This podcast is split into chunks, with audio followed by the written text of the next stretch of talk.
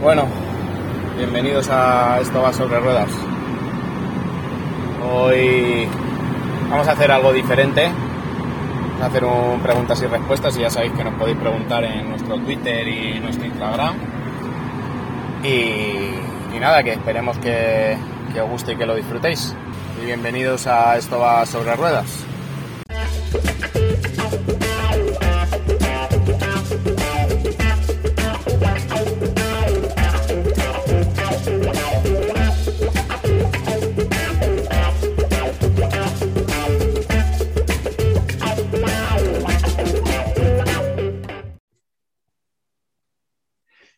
Nada, tío, ¿qué pasa? ¿Cómo vas?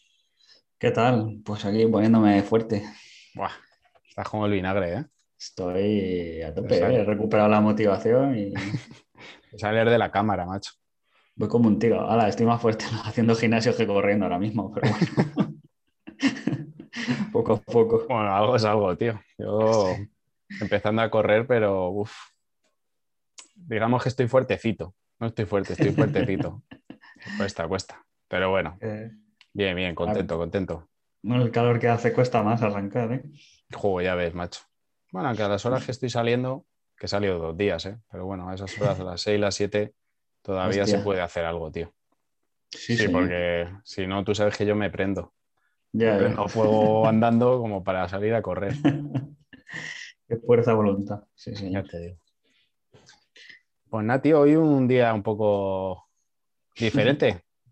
Sí, Tuvimos- concepto nuevo. Sí.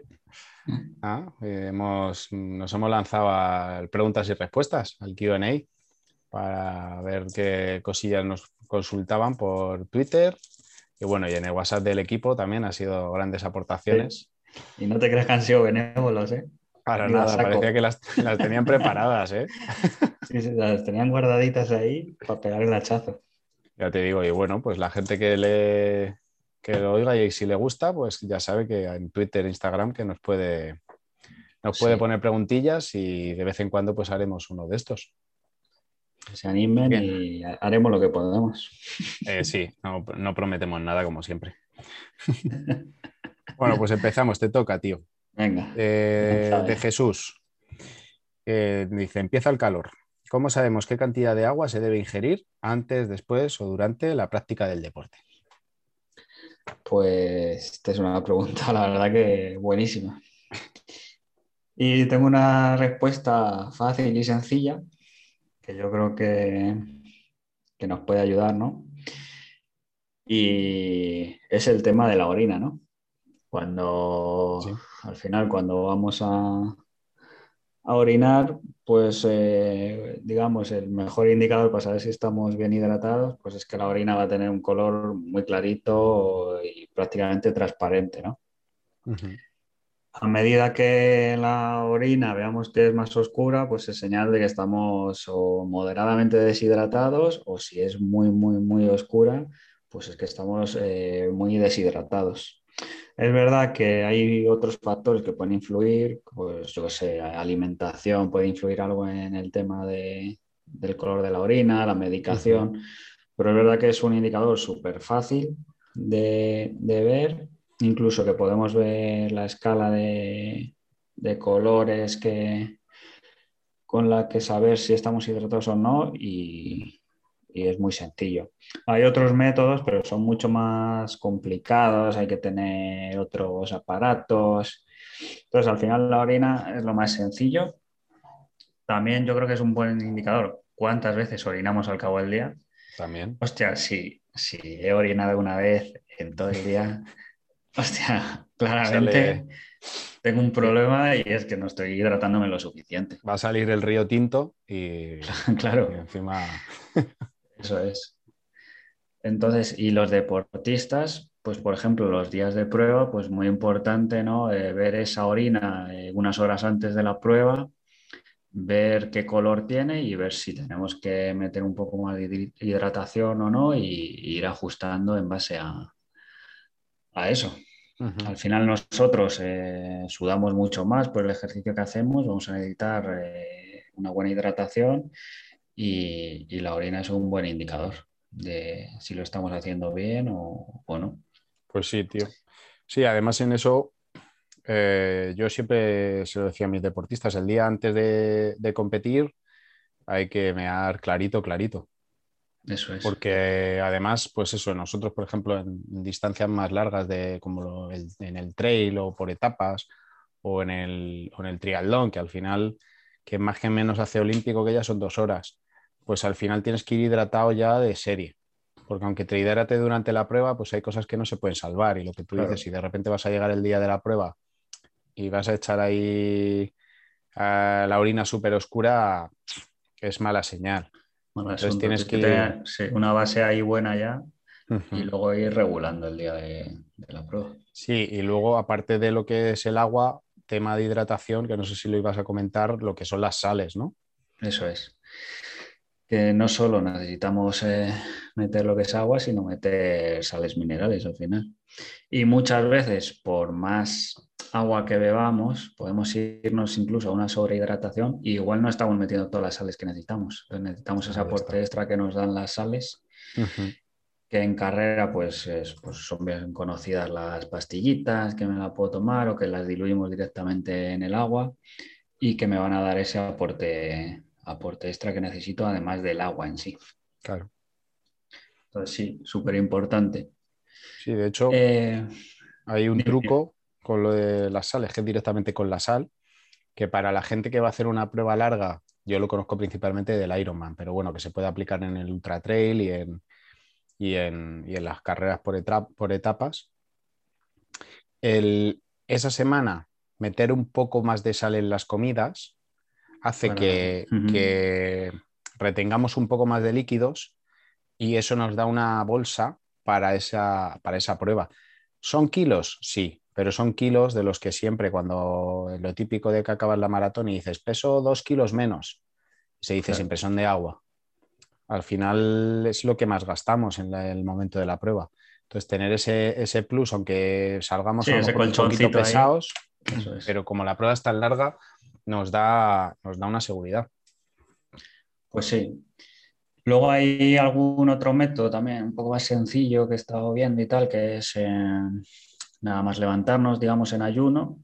Es como pesarnos durante a lo mejor una semana entera, establecer un peso medio y eso va a ser como la referencia sobre la que nos vamos a mover en torno al 1% de variación para ver si estamos deshidratados o no. A mí me parece mucho más sencillo la, orina, la verdad. Esto pues igual nos puede ayudar también, pero bueno, es, mm. otro, es otro método que podemos usar para contrastar o lo que sea. Sí, a lo mejor es más para, para, entrenamiento de mantenimiento, ¿no? Si estás entrenando para mm, coger un poco de fuerza a lo mejor y generas algo de hipertrofia, pues vas a coger kilos si estás generando, si estás un poco afinando para momento de la temporada, vas a bajar kilos. Entonces, claro, pues esa media sería para una persona pues, que está haciendo entrenamiento de mantenimiento y que más o menos puede hmm. mantener una vida activa o algo así. Entonces, para esa gente, pues sí que puede ser interesante ese truco. Eso es. Y luego, pues ya sabemos que las tecnologías van avanzando y demás. Pero es verdad que quizás son métodos más indirectos, pues ya hay básculas que, yo sé, que emiten como una pequeña corriente, entonces te da también un nivel de hidratación y tal. Pero bueno, yo creo que lo más directo al final es la orina, porque esto luego hay que si logaritmos detrás, que si no sé qué, no sé cuántos. Eh, la, la certeza que tengan puede variar en función del aparato que tengamos, entonces lo más directo y lo más visual es, es la orina que nos pueden ayudar. bueno. Perdón. O si alguien que ya entrena un poco más se quiere meter en saber lo que tiene que meter durante el entrenamiento en un tipo de entrenamiento, puede hacer una tasa de sudoración eh, sencilla, que es coger y hacer el entrenamiento de una hora, ya puede ser una hora corriendo, una hora en bici, por ejemplo, y después y se pesa antes y después. Y puede ingerir líquidos durante, simplemente que esos líquidos del durante los va a sumar al peso de antes si tú pesas 90 kilos y te bebes dos bidones de medio litro, pues vas a poner 91.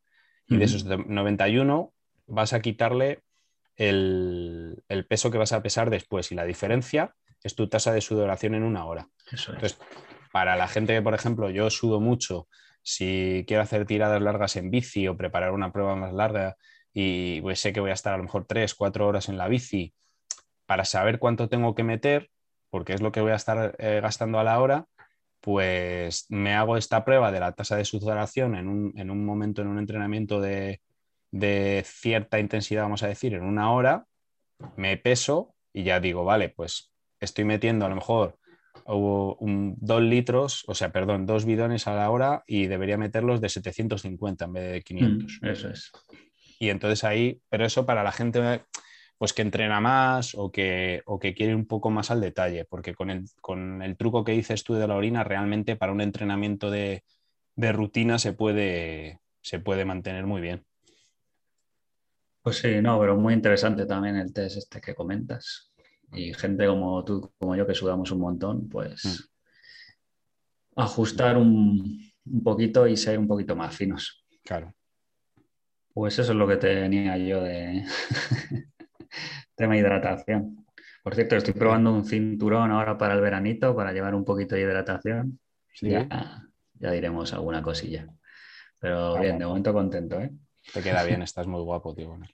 Estoy súper guapo. Lo de beber no sé, pero lo de ir guapo. ¿Tienes tú alguna? A ver, que tenía por aquí algo para ti. Me pillado sin la chuleta abierta. Pero había una aquí muy chunga para ti, ¿eh? Yo no sé, la verdad que no tengo yo, idea. Y yo flipé cuando la vi. Yo hay cosas aquí que he tenido que investigar. ¿eh? Ojo al dato de Alberto. Alberto, que para la gente es eh, la persona que el otro día se montó en la bici en el barrizal y no avanzaba porque llevaba las cubiertas llenas de barro. Spinning outdoor. Fue un poco de, putadita esto, ¿eh? Sí, ¿eh? Pros y contras de los pedales Shimano versus Crank Brothers BTT. ya ves, macho, pues aquí, a ver, más o menos yo los Crank Brothers los conocía y me imagino que se referirá a los Ickbitter, que son unos, unos pedales que son casi como la estructura, el palo del pedal que va atornillado y poco más, y lleva un, muelle. Perdón, me, me, imagino que se referirá a esos.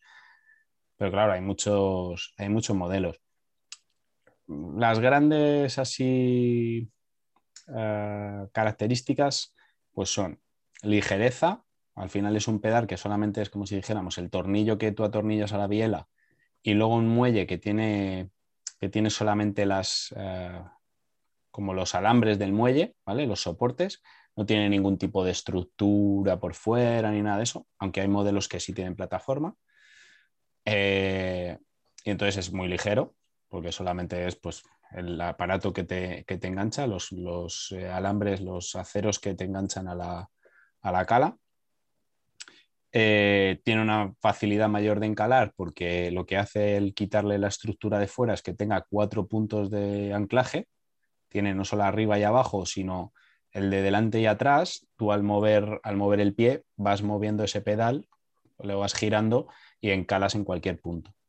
Y luego es muy fácil, al, ser solamente las, barras del, metal, es muy fácil quitar el barro, tanto de la cala como del, como del pedal. ¿vale? No tiene nada que... Eso le va a gustar seguro. al ver le encanta. Yo creo que fue ese día el que dijo, me tenía que haber comprado unos Cran Brothers. pues sí, pues es, es, típico. Cuando la gente anda mucho en, en BTT, en bici de montaña, y le gusta tirarse cualquier día, da igual que llueva, que nieve, que pues al final es muy agradecido porque echas un día, o sea, echas un momento el pie a tierra y como metas el pie hasta el tobillo, que pasa muchas veces, luego encalar es difícil.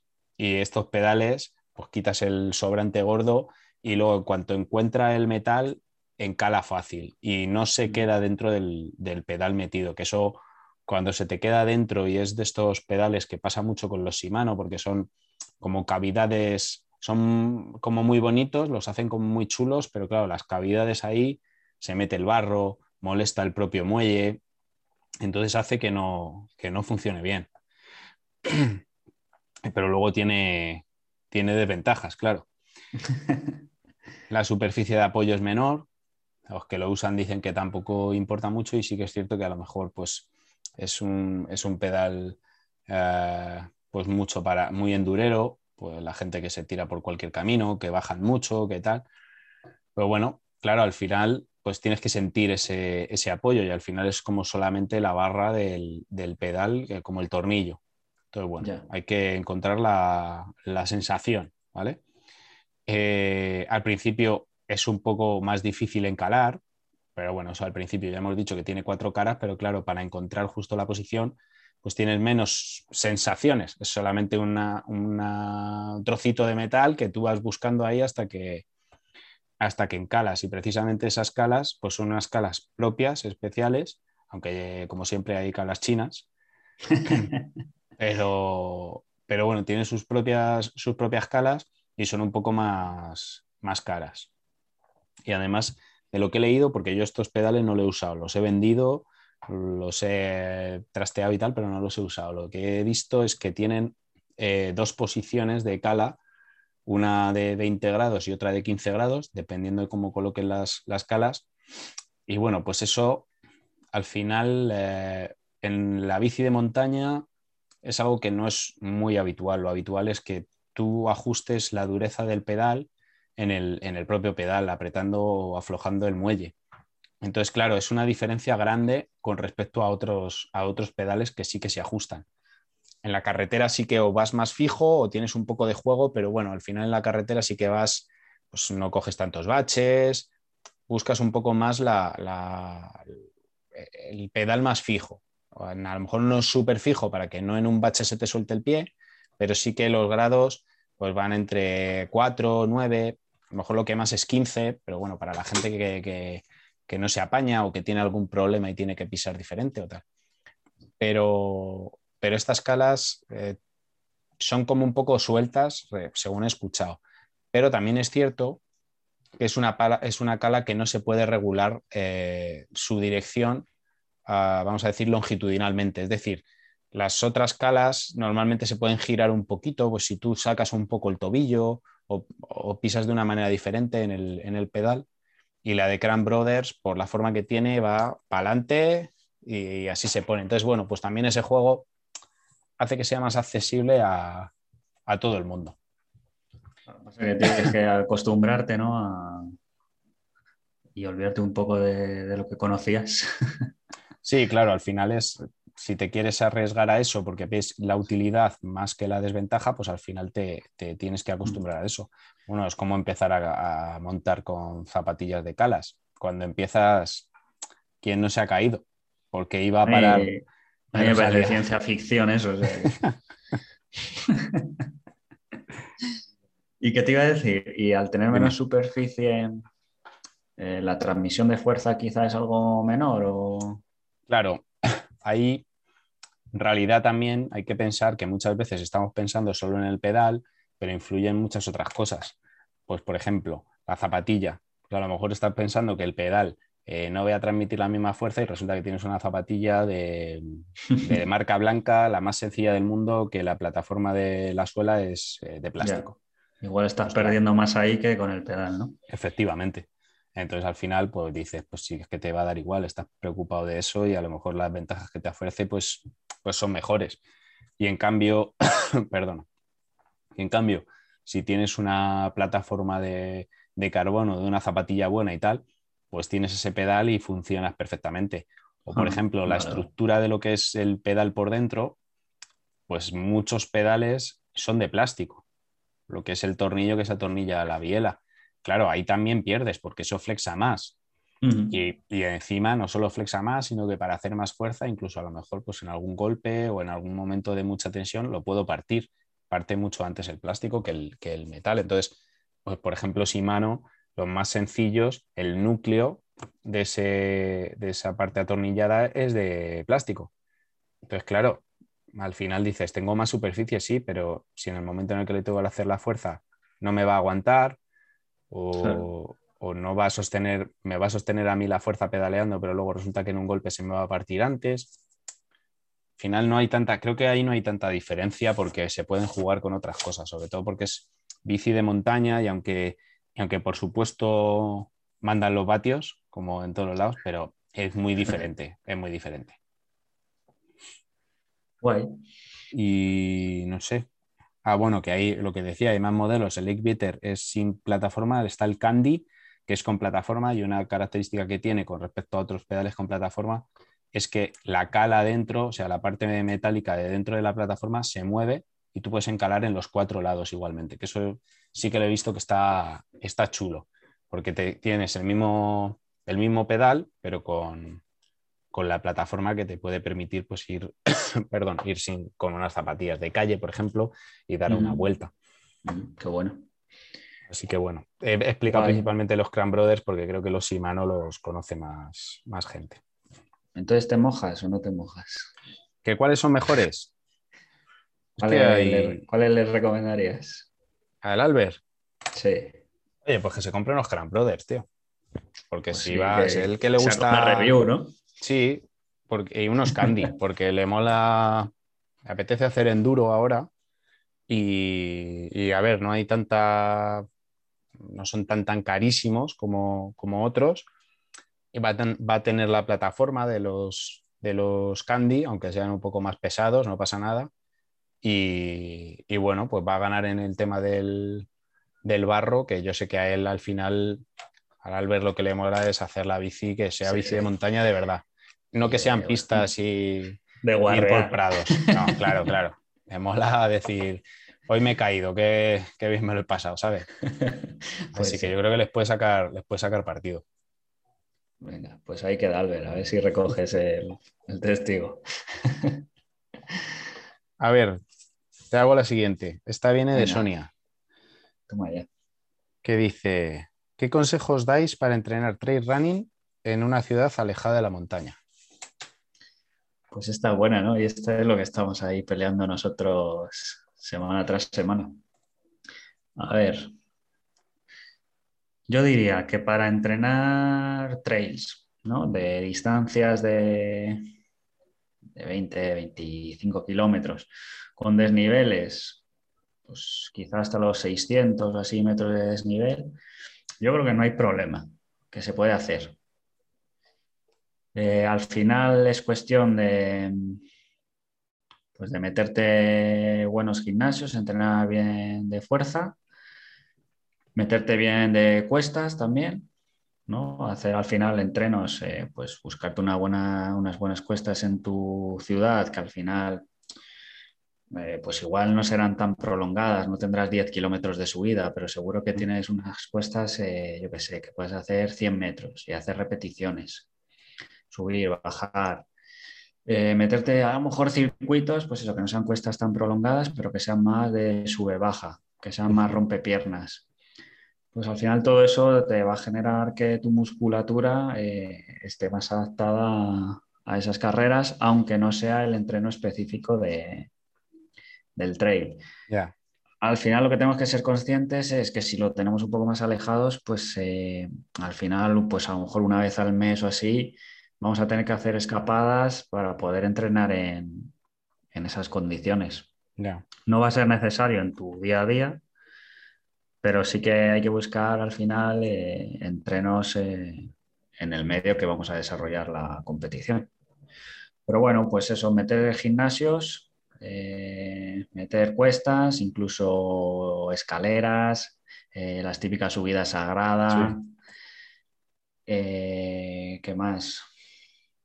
Pues lo que decía, ¿no? Pues igual buscarte circuitos que sean más rompepiernas, aunque no sean eh, subidas prolongadas, pero que sí que vaya subiendo, bajando, subiendo, bajando.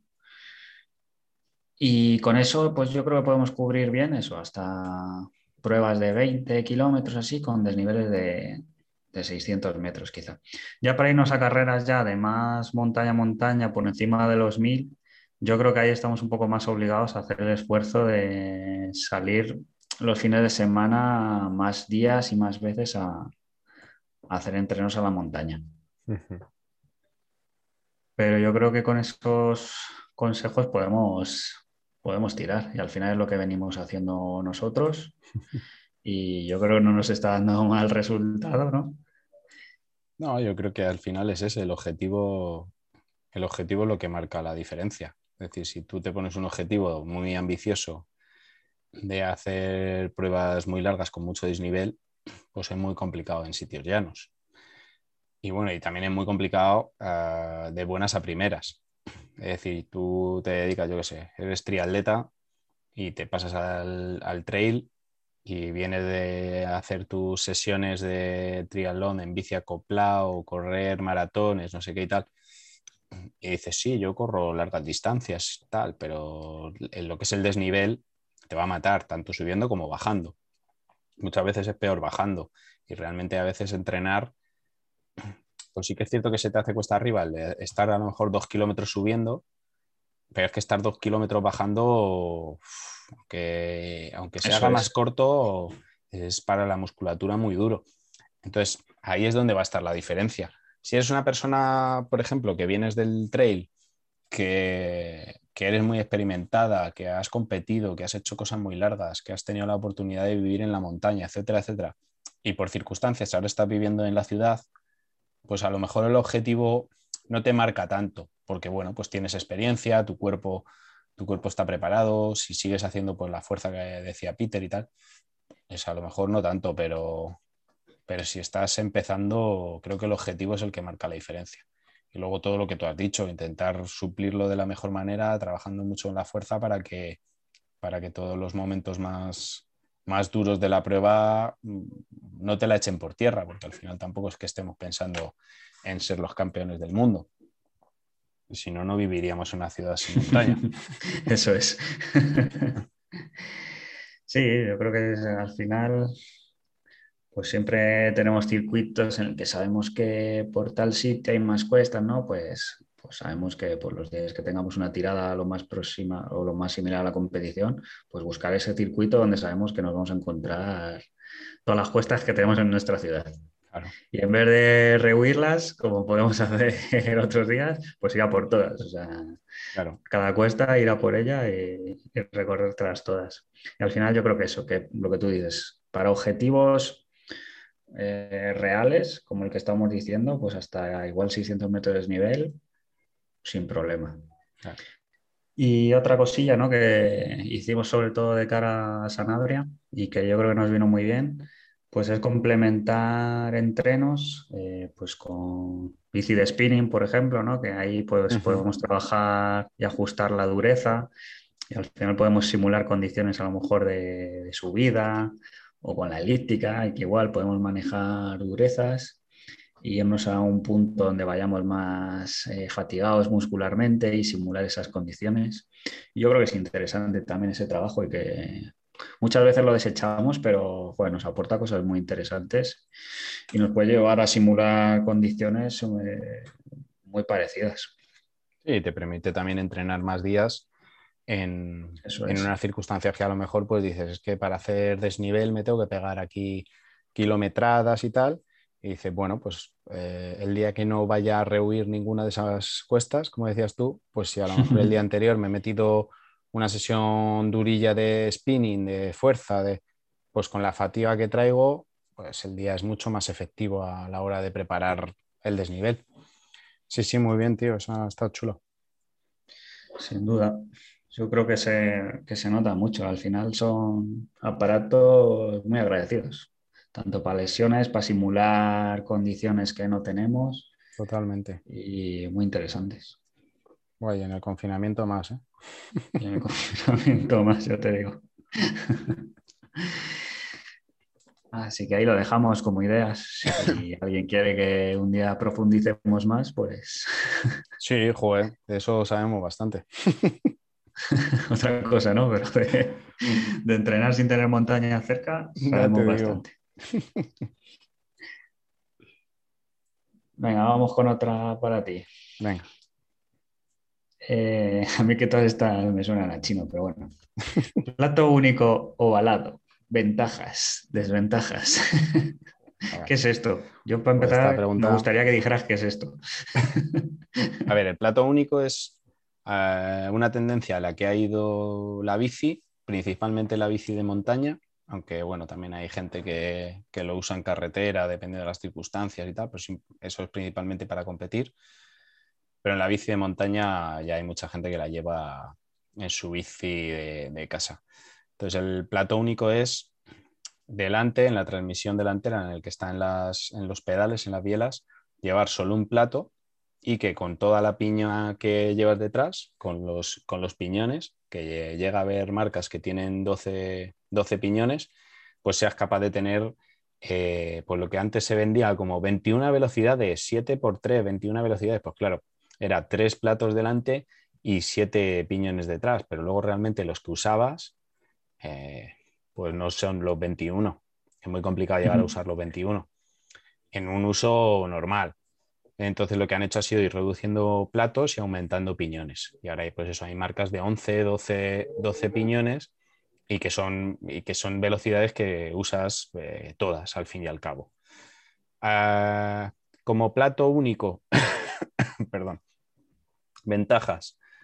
Ventajas que tiene el plato único es que te quitas el desviador delantero, con lo cual menos peso, menos mecánica, menos gasto mecánico. O sea, no solamente que se te pueda romper en una ruta, sino de que no tienes ni que hacerle la revisión ni nada. Menos problemas eh, mecánicos. Claro, cuando las cosas sean más sencillas, menos problemas mecánicos. Y luego adelante te quitas también cosas del manillar, ¿vale? Porque al final tenemos los frenos, normalmente integrados en los frenos o, de una forma muy de que encajan muy bien, vienen los cambios, pero luego también en la bici de montaña ahora mismo vienen los, eh, los bloqueos de las suspensiones. Y luego tenemos eh, el sillín hidráulico, para la gente que hace enduro y demás. Pues un sillín, un sillín que lleva un sistema neumático o hidráulico que lo que hace es que sube y que baja. Porque cuando haces enduro y haces bajadas muy, muy con mucha pendiente y estás un rato, pues es, es, incómodo llevar el sillín porque tienes que echar la bici muy para adelante, tú para compensar echas el cuerpo para atrás. Entonces, claro, hay un sillín que se baja y luego lo subes con un botón. Claro, pues al final llevas, ¿eh? llevas, en el manillar el, manillar de un Fórmula 1, no el de una bici. Eso estaba pensando. Eh, de esta manera te quitas el, el desviador delantero y entonces en la mano izquierda llevas normalmente las suspensiones. Con la mano izquierda controlas las suspensiones y te olvidas. Y con la derecha controlas la dureza de, de la transmisión solo con el, con el piñón. ¿vale? Entonces, estas, por ejemplo, sería una de las ventajas de lo que es el plato único. Esta es una de las partes de la pregunta. y la otra de las partes de la pregunta, para mí, plato único bici de montaña, por lo general sí. ¿Por qué? Porque lo que suele estar, como si dijéramos, descubierto es las velocidades rápidas. ¿Vale?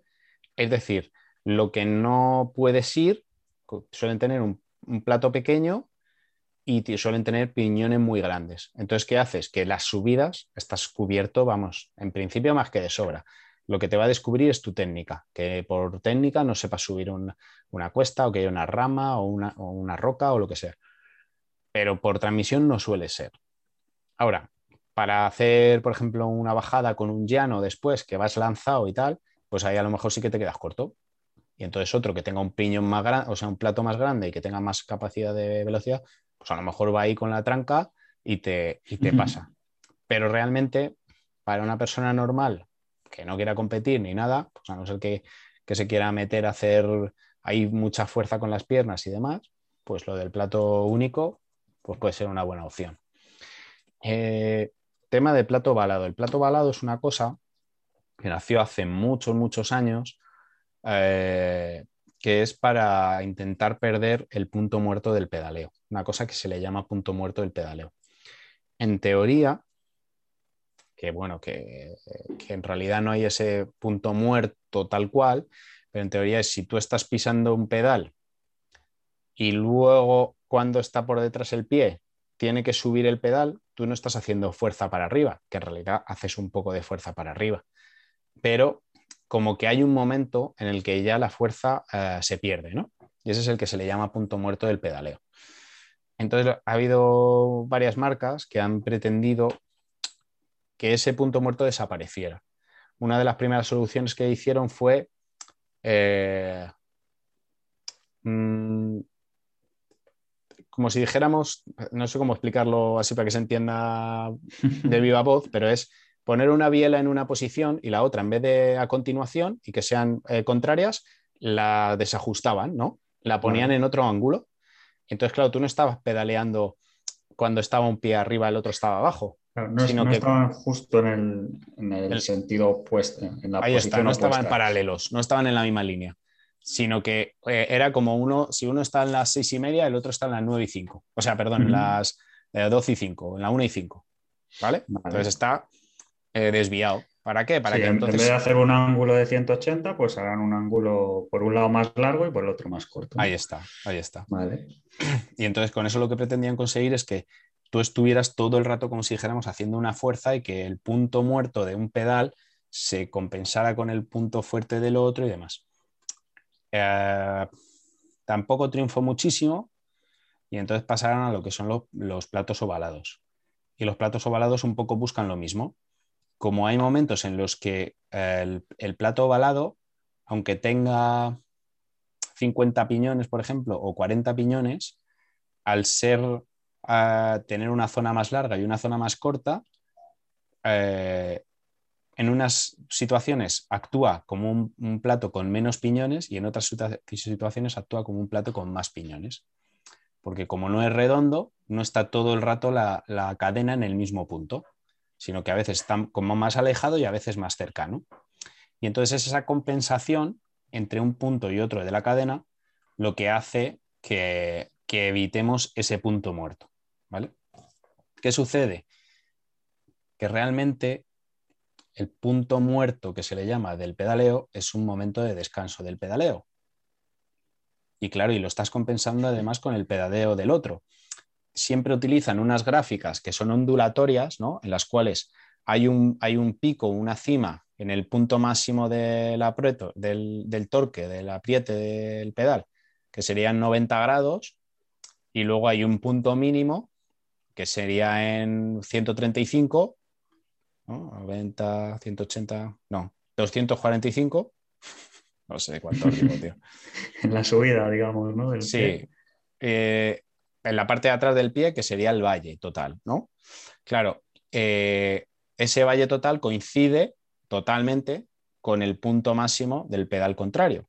Entonces, claro, al final tú te estás compensando con el otro pedal siempre y cuando pedales al 50% de cada pie, lo hagas perfecto y demás. Pero claro, al final es un momento que te permite relajar una musculatura que en muchos casos puede ser pequeña, como pueden ser los, aductores, el psoas, ah, no sé, hay musculatura piramidal, etc. ¿Qué, ¿Qué pasa? Que cuando la gente empieza a usar platos ovalados, ah, se flipa, mete mucho, se compra platos ovalados muy grandes, y sufre muchísimo. La musculatura. fatiga muscular de la leche, ¿no? Claro, claro. Porque si tú te coges un, plato de esos que los he llegado a ver de 52 dientes, pues supone que en, esto en carretera, ¿vale? Y ahora ya vamos a la montaña. Eh, supone que en algunos momentos ese plato va a actuar como, como, un plato de más dientes y en otros como de menos. Entonces es una barbaridad. Claro, tú puedes mover un montón y puedes ir muy rápido. Pero claro, tienes que estar muy preparado para eso. Entonces, bueno, tienen sus, sus gente a favor, su gente a favor y su gente en contra, como en todo. Yo creo que para hacer eso, pues tienes que ir a muerte para eso, tienes que probarlo y demás, y luego tienes que ir a muerte. Lo ideal es que lo tengas en la de carretera y en la de montaña si tienes de las dos. Si no, plato redondo que no le hace mal a nadie. Yo creo que la ganancia es, mínima realmente para lo que es para una norma, ¿vale? Para una norma. Ya nos tendríamos que ir a una persona muy específica y que necesite eso. Y en bici de montaña creo que la ganancia es aún menor. ¿Por qué? Porque para mí la única ganancia es, lo tengo en la bici de carretera, entreno alternativamente o depende del momento de la temporada y no pierdo esa, forma de pedalear.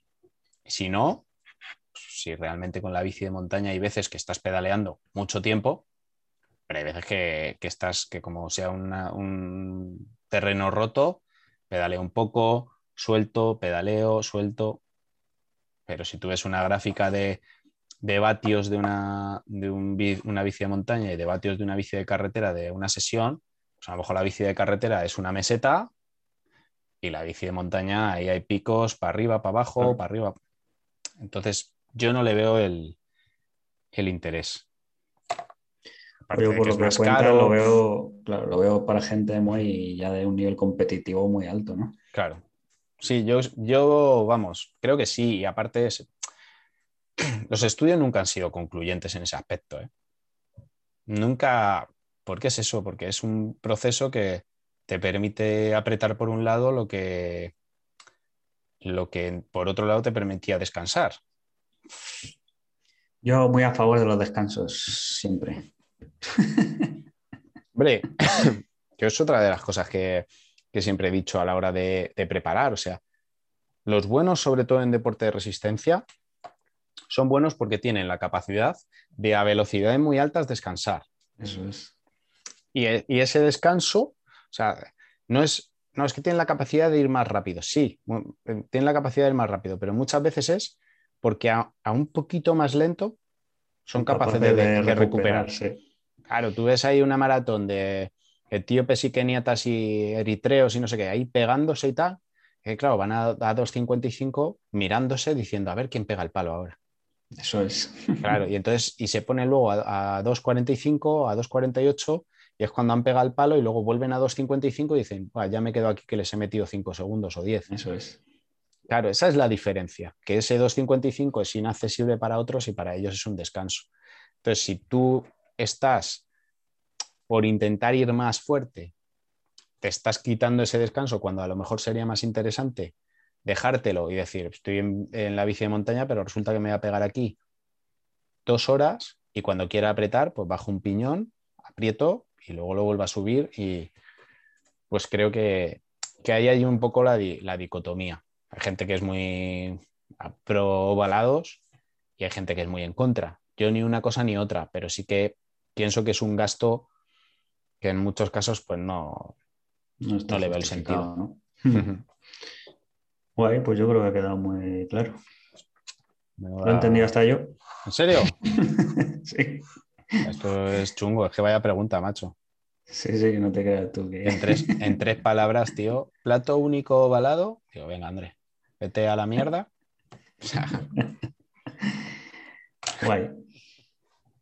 ¿Qué más tenemos por ahí? Ah, mira, pues tenemos una que creo que es la, la última así de enjundia, que a lo mejor la podemos contestar ahí entre los dos así, aunque estamos contestando todos un poco, todo un poco entre los dos, pero pues creo que mira, era eh, que qué diferencias pueden tener la planificación de una temporada de trail de gente de élite con, con respecto a gente, a gente amateur. Guay. Pues a ver, por supuesto no soy un atleta de élite, pero sí que de verdad que, mm, a ver, yo eh, estamos quizá acostumbrados a las planificaciones de atletismo, ¿no? Hay una división muy clara entre una primera parte de que se dedican al cross, luego viene la pista cubierta, luego el aire libre. Entonces tienen como varios momentos ahí de, de forma, ¿no? En el trail, pues eh, no existe el trail cubierto, no existe. Entonces, las planificaciones van un poco más eh, a las pruebas que cada atleta eh, le interesan correr ese año. Y además yo creo que de momento sucede algo en el trail que a nivel de atletismo sería impensable, que es que muchas veces los mejores atletas no van a competir a campeonatos de Europa, a mundiales y demás. Porque hay carreras, como puede ser Ultra Trail Mont Blanc, donde se junta todos los atletas de élite y más punteros y muchas veces ellos prefieren ir a correr UTMB que ir a correr el mundial de, ese año con su selección. Entonces es una forma de planificar un poco distinta. Al final ellos pues establecen ciertos objetivos en el año que acordarán con sus marcas, por supuesto, porque ahí juegan también los intereses de, de sus marcas, ponen el foco ahí y buscan pruebas secundarias para ir preparando esos objetivos principales, que muchas veces la prueba secundaria pues, puede ser ir al Mundial o al Campeonato de España, pero mi objetivo final es ir a Ultra Trail Mont Blanc o, correrme las Golden Trail Series de, Salomon. Me tengo que clasificar además, tengo que conseguir X puntos, entonces yo mi, mi temporada la planifico para conseguir los puntos para ir al UTMB y el UTMB es mi objetivo final. Entonces es un poco distinto y, tiene una organización todavía que quizá los pesos de esto, de mundiales, campeonatos, no tienen el mismo peso que tienen en, otras pruebas. A nivel eh, nuestro, popular, digamos, pues un poco similar.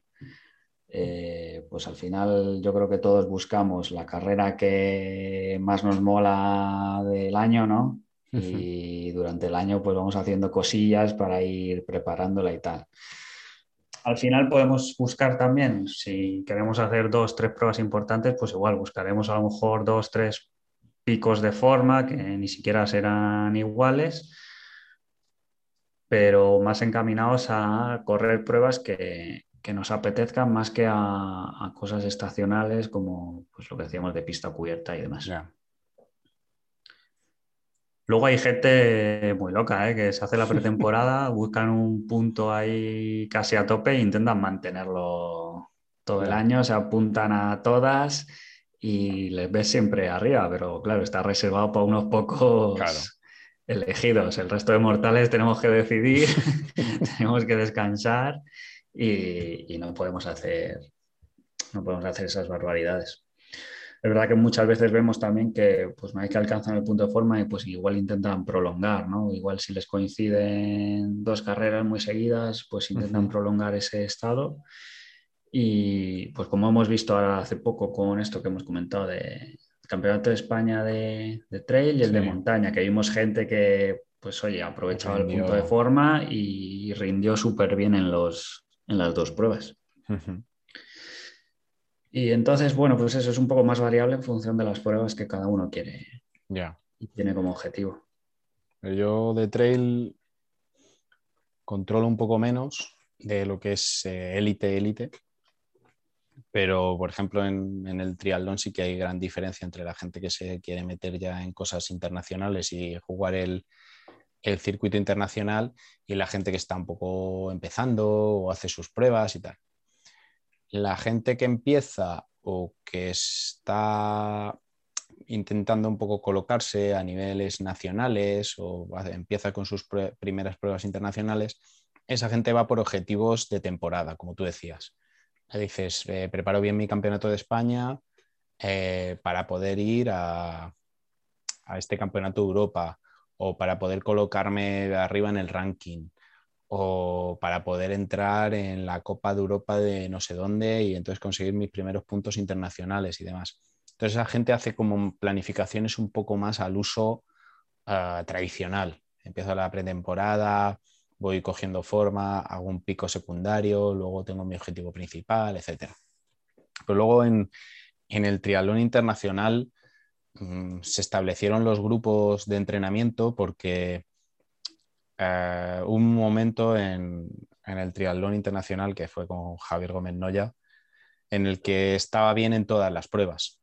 Entonces, claro, un tío, pues lo que tú decías, gente que está tocada por la varita, pues un tío que está compitiendo eh, en todo y lo gana todo o prácticamente está en todos los podios del mundial, pues hace que cambie la tendencia.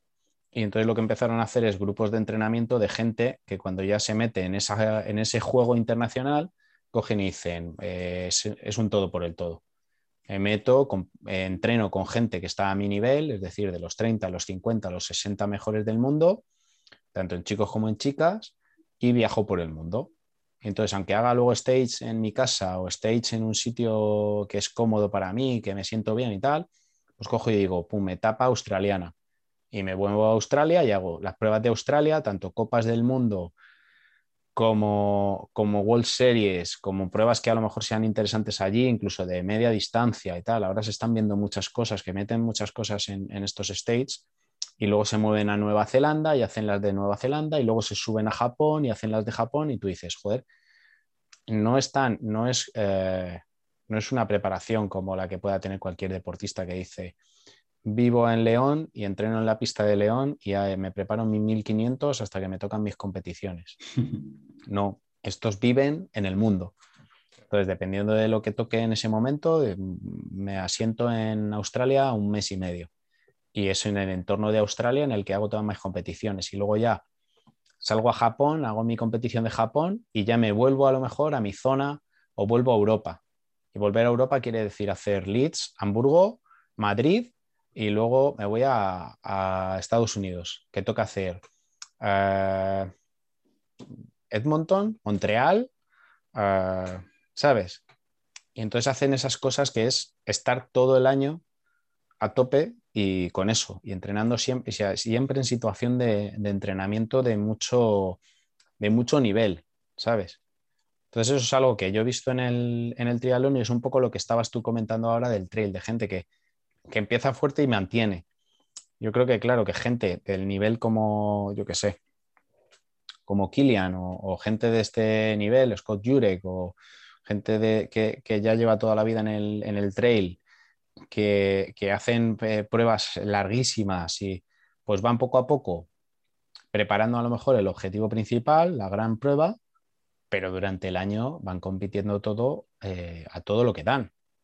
Mm. Con la diferencia de que, por ejemplo, un triatlón que es durísimo, pues eso puede durar dos horas o muchos están durando una hora también ahora en series mundiales porque son distancia sprint y a lo mejor pues las Golden Trail Series, pues yo no sé cuánto tardan en hacerse gama, pero, pero ese fin de semana ya le han dedicado un ratito. Sí, sí. Claro, y luego de repente una, eh, en la final de las Golden Trail Series resulta que me voy a Islandia y hago eh, cuatro días. O sea, es de mucha más enjundia como para estar todo el año fuerte. Pero sí que entiendo que es un poco esa diferencia, que yo creo que ya los profesionales y la gente que está dedicada al trail running se va a vivir a la montaña, vive en la montaña y vive a, un nivel de, intensidad de entrenamiento. No tiene por qué ser a tope todo el día, pero sí que todo el día con desnivel, todo el día a largas distancias, pues bueno, aumentan, aumentan, aumentan y generan una situación en su vida que es que siempre están a un nivel en el cual pueden ser competitivos en casi todas las competiciones. Sí, sí, sí, tienen una base siempre al final muy buena. Claro. Y en cambio, pues los amateros, la gente que tú decías que se prepara las cosas como mundiales o europeos, pues van a lo más tradicional. Preparo esto, que es lo que me clasifica para el europeo, y en el europeo hago una aproximación de esta manera, tal. Yo creo que esa es la diferencia.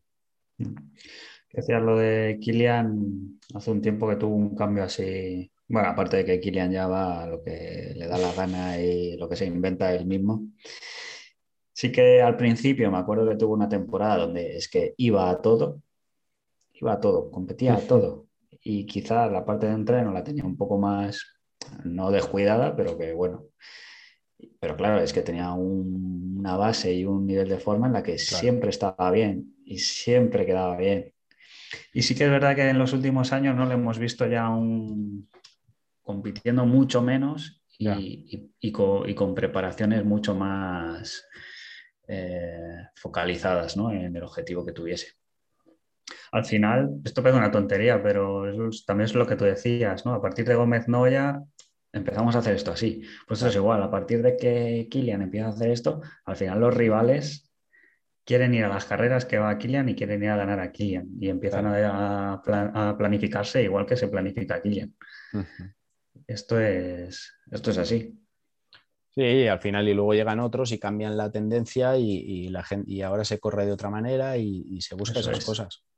Yo me acuerdo hace unos años con, Javi Gómez Noya en un evento que, que tuvimos de la Federación Madrileña y tal, y que él estaba ahí con nosotros y venía de Hamburgo y pasaba por Madrid justo para este evento, se quedaba para hacer unas cosas con, el servicio médico de la Blume y, tal. Y lo decía, decía, joder, ya hemos parado, claro, él su mujer es neozelandesa, con lo cual la etapa de allí de Australia y Nueva Zelanda, pues realmente ya pues es su casa, la larga más. Venía por Yokohama a, a la parte europea, había terminado Hamburgo, que encima suele ser un objetivo importante, no sé si ese año era campeonato del mundo, pero bueno, de relevos también es importante, siempre, siempre van, van gente fuerte. Y lo decía, dice, muy contento, macho, porque, porque llegan semanas de entrenar. Claro, ya no son semanas de competir en el que estoy todo el rato enlazando competiciones y voy como al detalle de, gasto lo justo para estar fuerte para competir, gasto lo justo para... Sino que, bueno, ya puedo prepararme para entrenar, tío, y hacer entrenamientos y tener entrenamientos distendidos, eh, una semana un poco más baja, una semana mucho más fuerte. Pero como que, claro, que, que son momentos en los que ronda todo el rato la competición y, el, la intensidad es, siempre, siempre competitiva. Y eso lo, ha generado él. Yo le dije, esto es culpa tuya, tío. este monstruo lo has creado tú mismo. Claro, tío. Ahora, bueno, decía eso, que en realidad lo dice en ese momento, pero vamos, que luego le pones en cualquier competición y es que no sabe hacerlo de otra manera, tío. Eso es. Es lo que tiene. Pues sí, yo creo que ha quedado también claro, ¿no? Sí, bueno, por lo menos lo que nosotros pensamos que es la, planificación de, de los élite. Eh, vamos, yo en el train no lo controlo, en el triatlón más, y, en comparación, y para que la gente lo, entienda y, y, que, bueno, que se genere su, propio, su propia opinión, ¿no? Y que al final una cosa sí que tiene que quedar muy clara, que aquí somos muy de bar y, nos gusta hacer el comentario y tal. Eh, son mejores porque entrenan mucho, pues son capaces de entrenar mucho porque son mejores, porque hay gente que entrena mucho y se lesiona, uno, y dos, son capaces de estar en esa situación porque han sido tan buenos como para ser los mejores. O sea, que es que muchas veces nos quejamos y nos metemos con, con los deportistas de élite, ya podrán, ganan no sé cuánto, hacen, bueno, son las situaciones del, el mundo deportivo o lo que les paguen las marcas o lo que tú quieras, pero se lo curran día a día, entrenan todo lo que toca y, muchas veces lo hacen porque pueden. Pues mucha gente dice, ah, este va a ser buenísimo, va a ser el nuevo, no sé qué, y se quedan por el camino por circunstancias, a veces mentales, a veces tal, pero muchas veces se lesionan mucho y, joder, pues los cuerpos a lo mejor es capaz de lo que hablábamos antes, a lo mejor es capaz de ir muy rápido pero no puedes hacer tres entrenamientos seguidos porque el cuerpo es frágil, que te fatigas o, lo que sea. O sea, al final, los que son buenos son buenos por muchos factores.